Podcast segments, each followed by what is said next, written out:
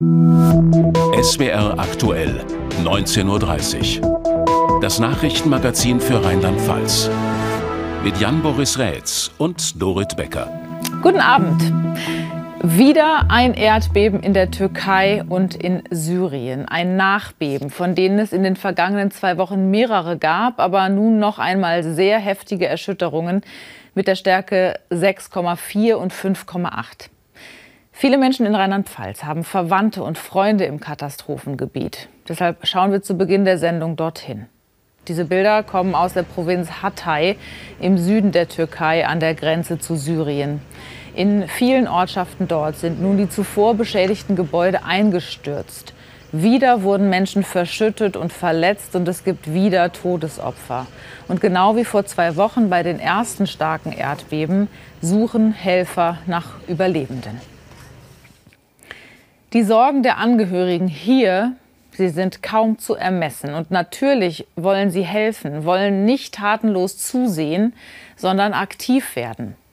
So ist es auch bei einer jungen Krankenschwester aus Mainz, die Sebastian Grom für uns getroffen hat. Ohne Hilfsorganisation im Rücken, dafür mit großer Unterstützung ihrer Kollegen und Kolleginnen wird sie nächste Woche ins Erdbebengebiet reisen. Dorthin, wo bislang noch keine Hilfe angekommen ist. Sich konzentrieren und irgendwie einen klaren Kopf behalten, gar nicht so einfach für Dennis Akpina. Die 26-Jährige arbeitet als Krankenschwester in der Mainzer Universitätsmedizin, doch gedanklich ist sie derzeit woanders, in der Heimat ihrer Familie im türkischen Erdbebengebiet. Leider habe ich von äh, vielen Angehörigen natürlich keine Meldung, wo man nicht weiß, ob sie selber verstorben sind. Die Bekannten, zu denen sie Kontakt hat, schicken ihr immer wieder Bilder und Videos von vor Ort. Zu sehen, katastrophale Zustände. Es fehlt an allen Ecken und Enden. Ich fühle mich ja eher dazu verpflichtet, den Leuten dort zu helfen, weil ich komme daher aus der Provinz Hatay und äh, auch bei der Arbeit. Also das lässt mich gar nicht los, den Leuten dort zu helfen. Auf ihrer Station hat Dennis angefangen, Babykleidung zu sammeln. Inzwischen versuchen auch die Kolleginnen und Kollegen zu helfen, mit Geld, Sachspenden, aber auch der nötigen medizinischen Expertise.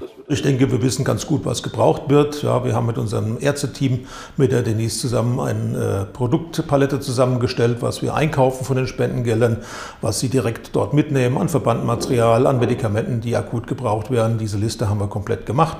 Das ist auch entsprechend auch schon konfektioniert und wird dann direkt dem Team mitgegeben werden können. Und ich denke, dass das dann auch eine sinnvolle Kombination ist. Aus den ersten Tüten mit Habseligkeiten sind inzwischen also Kisten geworden. Masken, Verbandsmaterial, Heizungen, Schlafsäcke und Medizin für Kinder. Die werden hier im Mainzer Haus der Kulturen erst einmal gelagert und dann von Dennis in die Türkei gebracht. Wir werden in der Provinz Hatay sein. Dort, wo noch keine Hilfe angetroffen ist, in den kleineren Dörfern fahren wir dann runter. Und da gibt es leider noch nicht so viele Stationen und äh, Zeltlager, wo Hilfe ist. Und dort werden wir dann hinfahren. Wir hören dort nur drüben durch Verwandte und Angehörige, dass es dort drüben wieder sehr dringlich gebraucht wird an medizinische und pflegerische Hilfe. Und die will sie bringen. Nächsten Dienstag fliegt sie mit ein paar anderen Freiwilligen los. Bis dahin, so ihre Hoffnung, kommen noch viele weitere Hilfsgüter zusammen. Denn diese werden, nach dem Nachbeben jetzt, noch einmal dringender gebraucht, als es ohnehin schon der Fall war. Es gibt noch viele weitere Spenden- und Hilfsaktionen im Land. Mit einer von ihnen starten die Kurznachrichten mit Jan Boris. Ludwigshafen hat seit 2012 eine Städtepartnerschaft mit der türkischen Stadt Gaziantep. Sie liegt mitten im Erdbebengebiet und ist stark zerstört. Der Ludwigshafener Freundeskreis Gaziantep hat inzwischen 130.000 Euro Spenden gesammelt und davon Hilfsgüter gekauft, die auf dem Weg in die Region dort sind. Im April ist in Ludwigshafen ein Benefizkonzert für die Opfer geplant. Wer für die Opfer der Erdbeben in der Türkei neuwertige Kleidung oder Gegenstände spenden möchte, dafür gibt es in Mainz jetzt eine offizielle Anlaufstelle. Ministerpräsidentin Dreyer und der Mainzer Bürgermeister Beck übergaben dem türkischen Generalkonsul symbolisch den Schlüssel für das Gebäude der ehemaligen Fachhochschule. Zuletzt war dort das Mainzer Impfzentrum untergebracht. Dort können jetzt werktags von 17 bis 19 Uhr und am Wochenende von 13 bis 16 Uhr Spenden abgegeben werden. Anfang Februar wurde bei Frankenstein im Pfälzerwald ein Schaf gerissen. Jetzt ist klar, von welchem Raubtier. Entgegen ersten Vermutungen war es kein Wolf, sondern ein Luchs. Das haben DNA-Analysen des Koordinationszentrums Lux und Wolf in Trippstadt ergeben. Dort hieß es, die genetischen Spuren könnten einem registrierten Luchs zugeordnet werden. Die Raubkatzen werden seit Jahren im Pfälzerwald ausgewildert. In Landau ist der Kampfmittelräumdienst zu einem ungewöhnlichen Einsatz ausgerückt. Normalerweise entschärft der Weltkriegsbomben. Auf der Baustelle in Landau sind aber Kanonenkugeln aufgetaucht aus dem 17. oder 18. Jahrhundert. Keine Gefahr also, auf der Baustelle konnte schnell weitergearbeitet werden. Dialekte sterben aus. Zu dem Ergebnis kommt eine Studie aus Tübingen. Demnach sprechen immer weniger Kinder Dialekt. Laut dem Institut für geschichtliche Landeskunde Rheinland-Pfalz beherrschen nur noch ältere Generationen lokale Dialekte, wie zum Beispiel Moselfränkisch oder Rheinhessisch. Ein Grund, jüngere Generationen seien mobiler als ältere und müssten sich sprachlich häufiger anpassen. Morgen beginnt die Fastenzeit und damit für viele Leute der Verzicht auf eine zu selbstverständlich gewordene Angewohnheit. Fleisch zum Beispiel. Darauf wird nach Alkohol und Süßigkeiten am häufigsten verzichtet. Der Fleischkonsum ist in Deutschland auch außerhalb der Fastenzeit rückläufig und das liegt nicht nur am zunehmenden Umweltbewusstsein der Deutschen, sondern auch daran, dass es immer mehr Fleischersatzprodukte gibt, die täuschend ähnlich schmecken. Und würden Sie diesem Schnitzel ansehen, ob es ein Kalbsschnitzel oder ein veganes Produkt aus Erbsen ist? Marion Mühlenkamp war bei einem Bauern, der jetzt verstärkt Erbsen anbaut. Sonne und lockerer, fruchtbarer Boden. Das ist es, was die Erbse braucht. So wie auf den Ackerflächen rund um den Hof von Adolf Dahlem in Gundersheim. Schon in den nächsten Tagen will er mit der Aussaat der Erbsen beginnen. Das ist natürlich jetzt ein neuer, ein wachsender Markt und ähm, es ist für uns die Bestätigung dessen, dass dieses Pflanzenprotein dann nicht aus der Sojabohne aus Südamerika stammt, sondern hier aus dem heimischen Anbau. Nur so macht es Sinn und nur so erreichen wir auch die Klimaziele. Der Erbsenanbau ist auf seinem Hof inzwischen wieder fester Bestandteil. Seine Erbsen sind der Grundstoff für einige der Fleischersatzprodukte. Das Sortiment an veganen Schnitzeln, Burgern, Fleischbällchen oder Wurstaufschnitt nimmt im Kühlregal immer mehr Platz ein. Vor der Pandemie äh, war es schon auf einem hohen Niveau. In der Pandemie ist es massiv noch mal gewachsen. Die Leute waren zu Hause, haben probiert, haben getestet, haben mehr gekocht und es ist in der Tat in den letzten zwei, drei Jahren noch mal massiv gewachsen. Also unser Umsatz hat sich mit 150 Prozent gesteigert. In den Supermärkten reichen die Regale schon kaum noch aus für die neuen Fleischersatzprodukte. Die Kunden wollen weniger Fleisch essen, aber auf den Geschmack nicht verzichten. Wir essen das eigentlich erst, seitdem wir aufgehört haben, Fleisch zu essen.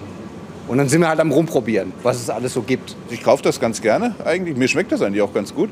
Aber für mich selber kaufe ich es tatsächlich nicht so wirklich oft, weil mir es manchmal einfach ein bisschen doch zu teuer ist. In der Tat kosten die Fleischersatzprodukte meist genauso viel wie das Pendant mit Fleisch. Viele dieser Bällchen und Burger werden aus Soja hergestellt. Dabei wächst die Erbse in Deutschland viel besser.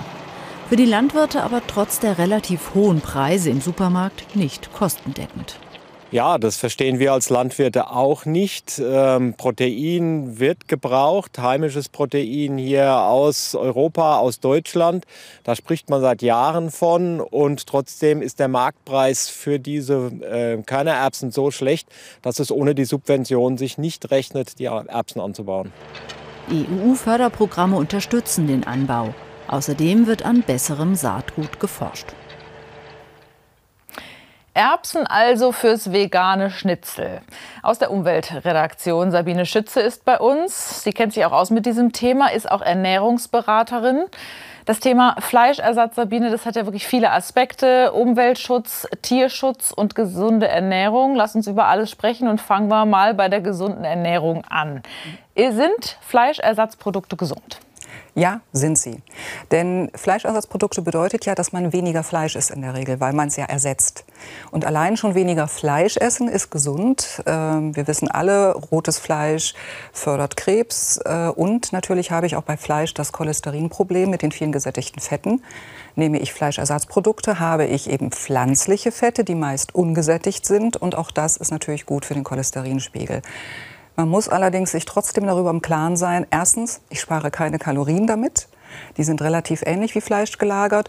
Und wenn ich hochverarbeitete Produkte nutze, dann kann es natürlich auch sein, dass ich eben zum Beispiel in so einer Burgerboulette mal knapp 20 Zutaten habe. Hauptsächlich Zusatzstoffe, Aromen, Farbe, Emulgatoren oder Methylcellulose als Stabilisator. Das kennen die Hobbyheimwerker als Tapetenkleister. Das sind dann Sachen, die esse ich dann natürlich mit, ne, damit diese Fleischillusion einfach gegeben ist, denn anders funktioniert es nicht. Beim Thema Tierschutz ist es wahrscheinlich ein bisschen einfacher. Also ich meine, wer kein Fleisch isst, mhm. der tut auch etwas zum Tierwohl, oder? Auf jeden Fall schon mal äh, ein Stück weit, ja. Das ist richtig. Man muss allerdings äh, sagen, es gibt noch so eine andere Seite äh, in der Tierhaltung und das sind ja auch die Milchprodukte. Denn Milchkühe werden dauerträchtig gehalten. Die Kälber werden ihnen weggenommen, damit sie äh, nicht die Milch wegtrinken. Man muss also, wenn man Tierwohl denken will, auch die Milchprodukte eigentlich mitdenken. Und der dritte Aspekt, der Umweltschutz. Kann man sagen, dass Fleischersatzprodukte umweltfreundlicher oder klimafreundlicher sind als Fleisch? Auf jeden Fall. Auch hier ganz klares Ja. Ähm, Fleischersatzprodukte haben immer eine bessere Ökobilanz als Fleisch selbst. Das gilt sogar für die hochverarbeiteten Produkte. Also, denn es ist ja so, dass Fleischersatzprodukte relativ aufwendig hergestellt werden müssen. Das heißt, äh, die Sojabohnen zum Beispiel, die werden gekocht, zerkleinert und die müssen dann aber, um eben diese faserige, fleischartige Struktur zu kriegen, trotzdem noch mit viel Hitze und viel Druck bearbeitet werden, um faserig zu werden. Trotzdem haben sie eine bessere Ökobilanz und das hat natürlich auch einfach mit der Menge zu tun, die man äh, hat, denn man muss zum Teil zehn Kilo Pflanzen letztendlich in ein Tier reinstopfen, damit es ein Kilo Fleisch bringt. Und wenn man das natürlich erstmal alles direkt isst, äh, dann ist es natürlich für die Umwelt deutlich günstiger. Sabine Schütze, vielen Dank für die wertvollen Informationen. Sehr gern. Wenn Sie noch einen Tipp oder einen Anstoß brauchen zum Fasten, dann schauen Sie mal auf swraktuell.de. Da haben wir ausführliche Infos rund um die Fastenzeit für Sie. Mehr statt weniger. Darum geht es bei unserem nächsten Thema. Seit dem 1. Januar gibt es im Baugewerbe die Wegezeitentschädigung, umgangssprachlich auch Wegegeld genannt. Damit ist nun eine Regelung in Kraft, auf die sich das Bauhauptgewerbe schon 2021 verständigt hatte. Für die Beschäftigten bedeutet das mehr Geld auf dem Konto und die Arbeitgeber sehen darin eine Chance, das Handwerk wieder attraktiv zu machen. David Kerstes berichtet. Im Baugewerbe beginnt und endet die tägliche Arbeitszeit bei den meisten Beschäftigten auf den Baustellen, so wie hier bei der Firma Heberger in Schifferstadt. Durch die Wegzeitenentschädigung gibt es jetzt für die Anfahrten mehr Geld. Wir haben einen Kollegen, der ist in Mainz angestellt äh, bei der Niederlassung von Heberger, fährt auch hierhin. Für den ist es dann natürlich noch mal besser. Je weiter die Anreise, desto höher fällt der Zuschuss aus. 6 Euro bei Anfahrtswegen bis 50 Kilometer, bis zu 8 Euro bei Wegen von mehr als 75 Kilometern. Die Entschädigung wird netto ausgezahlt. Für die Beschäftigten ein guter Anfang. Das ist ein bisschen was, ja, aber es ist auch nicht die Welt. Man muss das Bild differenzieren. Und die sind natürlich froh. Wie gesagt, es ist ein Schritt in die richtige Richtung. Und wenn das jetzt in den nächsten Jahren noch etwas angepasst wird, vielleicht, und dann ist es für die Leute doch eine gute Einnahme noch einmal, wo man gebrauchen kann. Ja. Für die Arbeitgeberseite ist die Wegzeitenentschädigung finanziell zu stemmen. Mehr noch, sie ist eine Chance, denn die Baubranche kämpft aktuell gegen die Bauflaute und vor allem gegen den Fachkräftemangel. Wir hoffen natürlich auch, dass die Wegezeitentschädigung da ein Signal ist. Es ist innovativ, es ist etwas Neues. Ich glaube nicht, dass es einen Run auf die Bauberufe auslösen wird. Aber bei einem Unentschlossenen kann ich mir vorstellen, dass es vielleicht das Zünglein an der Waage ist und jemand dazu bewegen kann, sich für einen der vielen attraktiven Bauberufe letztendlich zu entscheiden. Endlich würden mit der Entschädigung Wegzeiten zu wechselnden Baustellen kompensiert, die nicht als tarifliche Arbeitszeit gelten und nicht tariflich vergütet werden, so die Gewerkschaft. Es ist für diejenigen, die am Bau sind, ist es definitiv ein Anreiz oder vielleicht eher ein Anreiz, äh, im Bau zu bleiben. Aber ich glaube, dass wir damit noch nicht den großen Wurf haben, dass die Leute auch wirklich sagen, okay, das lohnt sich jetzt wirklich für mich, ich kriege eine reelle Entschädigung, ich kriege eine bessere Entschädigung, ja, aber noch nicht, äh, dass, dass wirklich, dass ich das umrechnen kann in meine Freizeit, dass das die Freizeit der Menschen wert ist. Zum 1. Januar 2024 gibt es die nächste Erhöhung. Betriebe müssen ihren Mitarbeitenden dann pro Fahrt jeweils einen Euro mehr zahlen. Bei den wenigsten Autos kommt noch sichtbar Schmutz oder Ruß aus dem Auspuff. Vom Unsichtbaren, den Stickoxiden, allerdings immer noch eine ganze Menge. Für die Verbrenner sollen die Auflagen jetzt noch einmal verschärft werden. Davon halten die Grünen viel und der FDP-Bundesverkehrsminister wenig, wie er unserem Berliner Korrespondenten Georg Link im Interview gesagt hat. Der Straßenverkehr die größte Quelle für Luftverschmutzung. Etwa 70.000 vorzeitige Todesfälle EU-weit pro Jahr, schätzt die EU-Kommission und will die Vorgaben für Autoabgase weiter verschärfen. Der Grenzwert für Stickstoffausstoß bei Dieselautos soll auf 60 Milligramm pro Kilometer sinken. Es soll neue Grenzwerte für den Bremsen- und Reifenabrieb geben und der Kohlenmonoxidausstoß für Benziner soll sich halbieren auf 500 Milligramm. In Kraft treten soll das bereits zum 1.7.2025. Der Bundesverkehrsminister kündigt im SWR-Interview Widerstand an wenn Fristen gesetzt werden, die kaum einzuhalten sind, Belastungen ähm, einfach übertrieben sind, dann äh, glaube ich, ist der Bogen überspannt und deswegen muss das überarbeitet werden. Wir sind äh, für klimaneutrale Mobilität. Wir wollen, dass das schnell jetzt umgesetzt wird. Die Automobilindustrie arbeitet daran, aber man sollte ihr dabei nicht zusätzliche Steine in den Weg legen. Hunderttausende Jobs seien bedroht, beklagt die Automobilindustrie. Die Mehrkosten pro Auto, um die neue Norm zu erfüllen, beziffert sie auf bis zu 2000 Euro. Die Kommission hingegen spricht von 90 bis 150 Euro pro Wagen. Nicht zu viel für den Gesundheitsschutz, sagt die ehemalige grüne Landesvorsitzende Jutta Paulus und verteidigt den Kommissionsvorschlag. Die Kommission hat wie bei jedem Gesetzesvorschlag eine Folgenabschätzung vorgenommen und ist eben zu dem Schluss gekommen, diese Vorgaben sind technisch erfüllbar. Deshalb wäre es natürlich schon interessant, seitens der Automobilkonzerne auch aufzuzeigen, wo geht es denn nicht, welche Vorgaben sind nicht technisch erfüllbar. Der Vorschlag der Kommission kommt jetzt ins Europäische Parlament. Hier und auch zwischen den EU-Mitgliedstaaten werden hitzige Debatten erwartet. Mit weiteren Nachrichten des Tages macht Jan Boris jetzt weiter. In Weinheim in, im Rhein-Neckar-Kreis hatte ein Polizist gestern einen Mann auf einem Spielplatz angeschossen. Heute hat das Landeskriminalamt weitere Einzelheiten dazu mitgeteilt. Demnach sei der Gesundheitszustand des Angeschossenen stabil. Vorausgegangen sei dem Schuss ein Streit, den die Polizei vergeblich schlichten wollte. In Olsheim in der Eifel waren am Sonntagabend zwei Brüder lebensgefährlich mit einem Messer verletzt worden. Gestern Abend konnte die Polizei einen Tatverdächtigen festnehmen. Der Jugendliche sitzt in einer Jugendstrafanstalt. Auch hier ist dem Angriff wohl ein Streit vorausgegangen. Die beiden Opfer sind laut Polizei mittlerweile außer Lebensgefahr. Bei einem Brand in einem Mehrfamilienhaus in Mainz sind gestern acht Menschen verletzt worden. Kurz vor 20 Uhr wurde die Feuerwehr alarmiert. Rund 30 Personen hatten sich bereits in Sicherheit gebracht. Der Brand im ersten Obergeschoss konnte zügig gelöscht werden. Vier Menschen wurden mit dem Verdacht auf Rauchgasvergiftungen in Kliniken eingeliefert. Die Brandursache und die Schadenshöhe sind noch nicht bekannt. In Ludwigshafen hatte es vergangenen Samstag im Keller eines Mehrfamilienhauses gebrannt. Stand jetzt ist das Feuer wohl gelegt worden. Davon geht die Kriminalpolizei nach ersten Ermittlungen aus. Ein technischer Defekt wird ausgeschlossen. Außerdem sei es bereits das zweite Mal innerhalb weniger Tage dort, dass es gebrannt hatte. Eine kuriose Meldung von gestern aus Mainz. Gegen 23 Uhr betrat ein Mann eine Tankstelle, warf etwa 200 Euro in die Luft und rief den Anwesenden zu, Euer Einkauf geht auf mich. Die Anwesenden sammelten das Geld allerdings auf und gingen. Und der 34-Jährige konnte seinen Einkauf nicht bezahlen. Der Mainzer Karnevalverein hat die sogenannte Kappenfahrt veranstaltet, ein närrischer Autokorso durch die Mainzer Innenstadt in Cabrios. Traditionell wurden dabei Süßigkeiten in die Menge geworfen, die vom Rosenmontagszug übrig geblieben sind. Dazu gab es für die rund 15.000 Besucherinnen und Besucher Sonne satt. Die Kappenfahrt bildet den Abschluss der Fastnachtssaison in Mainz. Die Polizei Mainz zieht ein positives Fazit vom Rosenmontagszug gestern. Trotz eines Besucherrekords mit knapp 600.000 Menschen spricht die Polizei von einer überraschenden und sehr zufriedenstellenden Bilanz. Schon tagsüber habe es nur wenige Einsätze gegeben und das habe sich dann auch in den Abend- und Nachtstunden ähnlich fortgesetzt.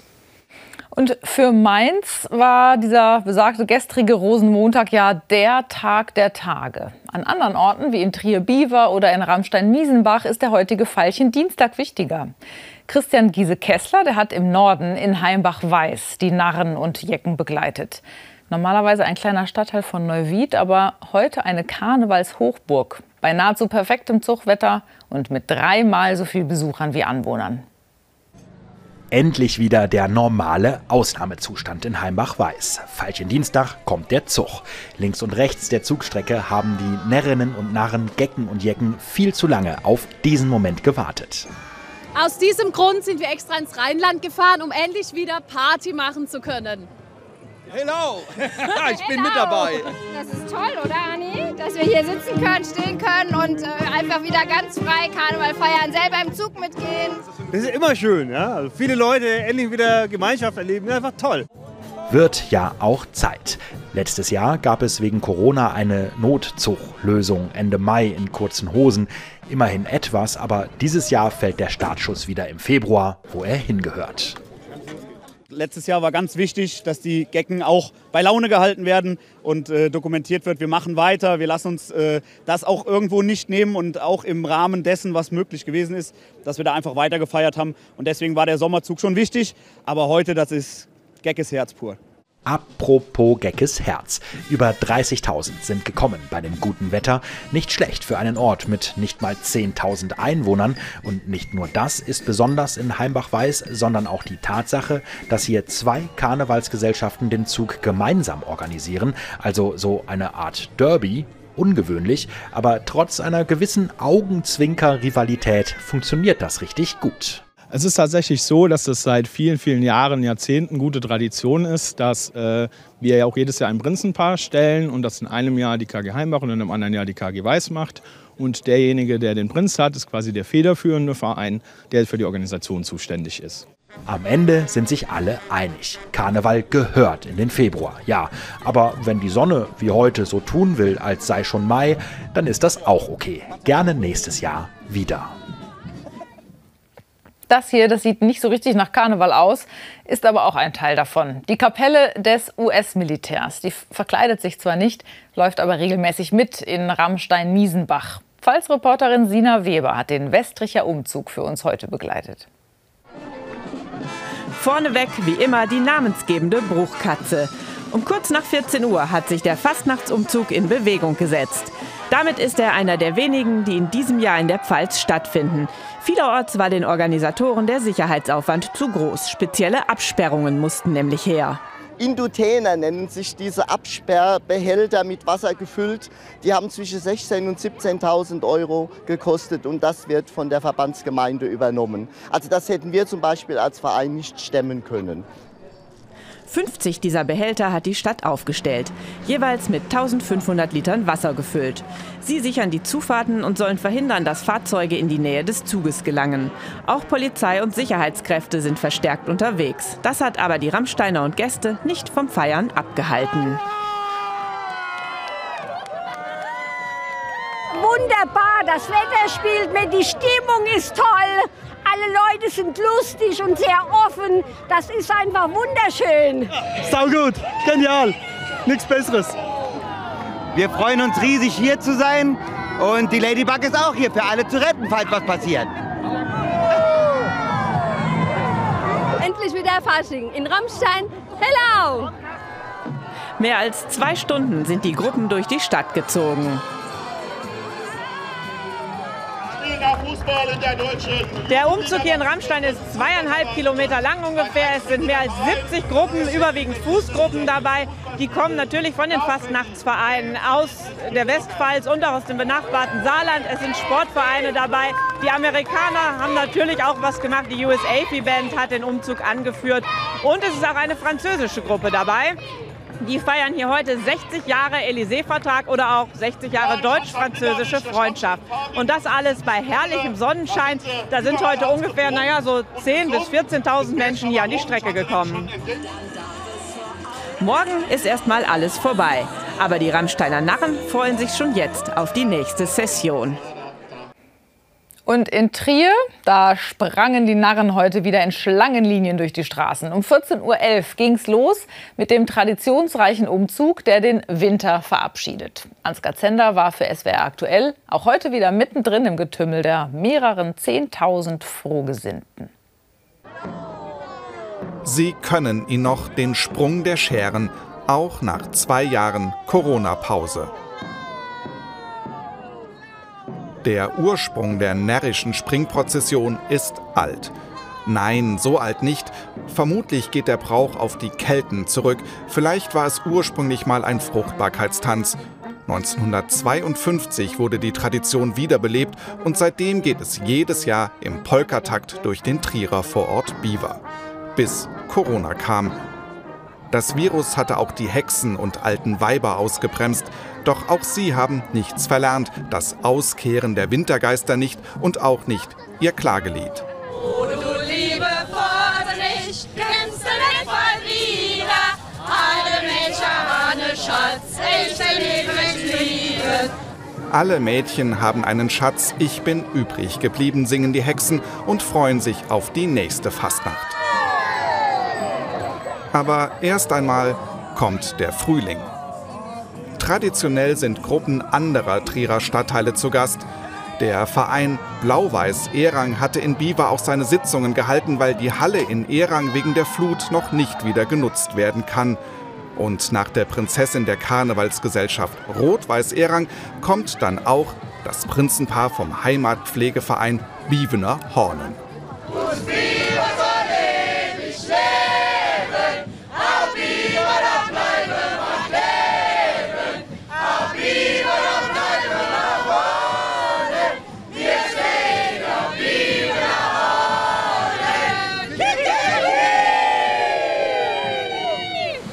Nach dem Besenritt der Hexen kommen die Besen der Trierer Stadtreinigung. Das war's mit der Straßenfastnacht. In den Kneipen geht's noch weiter bis tief in die Nacht. Und auch hier im SWR-Fernsehen können Sie noch bis ganz tief in die Nacht weiter schunkeln und sich freuen, denn der SWR überträgt Mainz bleibt Mainz noch mal in voller Länge. Vorher gibt es aber dann noch mal die Wettervorhersage mit Donald Becker. Und wegen Mainz bleibt Mainz gibt es von hier heute auch keine Nachrichten mehr. Wir melden uns morgen wieder. Wir wünschen Ihnen noch einen schönen fastnachtlichen Dienstag. Tschüss. Tschüss. Schönen guten Abend und herzlich willkommen. Viel besser kann es eigentlich an einem Februartag nicht sein. 13 bis 17 Grad heute, also ein wirklich warmer Tag schon. Die Sonne hat gewärmt, es gab kaum Wolken. Wir hatten hier ein Hochdruckgebiet, das sich morgen zurückzieht. Morgen dann hier schon mal ein kleines T zu sehen und dann wird es auch erstmal von Westen und später auch von Norden her deutlich wechselhafter und die Temperaturen gehen zurück. Da sehen wir sehr schön auf dem Niederschlagswolkenvorschaufilm. Für morgen dann schon die Bewölkungsverdichtung. Ein paar erste Schauer vielleicht am Nachmittag. Der Donnerstag wird dann doch grauer. Und hier sehen wir dann von Freitag die kältere Luft mit Niederschlagsbändern kommen. Und da wird es dann zumindest im Bergland auch schon mal wieder ein paar Schneeflocken geben. Heute Nacht aber noch sehr ruhig, das heißt ein paar Schleierwolken vielleicht, meist sogar richtig sternenklar. Ein paar flache Nebelfelder sind möglich, aber überall trockenes Wetter. Bei Temperaturen morgen früh zwischen plus 4 und minus einem Grad. Natürlich in den Tallagen kann es wirklich noch mal auf unter 0 Grad zurückgehen, obwohl es tagsüber so warm war. Morgen Vormittag dann meist ein paar dünne Schleierwolken. Nebelfelder sind relativ schnell weg von der Sonne weggebrutzelt und zum Nachmittag kommen dann schon mal ein paar dichtere Wolkenfelder zu uns herein. Das heißt, vereinzelte Schauer sind dann schon mal möglich allerdings immer noch bei sehr hohen Temperaturen. 11 bis 14 Grad ist für die Jahreszeit immer noch deutlich zu warm. Der Wind weht aus südwestlichen Richtungen, überwiegend nur als leichte Brise. Und der Trend für die nächsten Tage, wir haben es schon gesehen, Donnerstag mehr Wolken, zeitweise etwas Regen, am Freitag von Norden her langsam kälter, Samstag Regen, Schnee und Graubeschauer.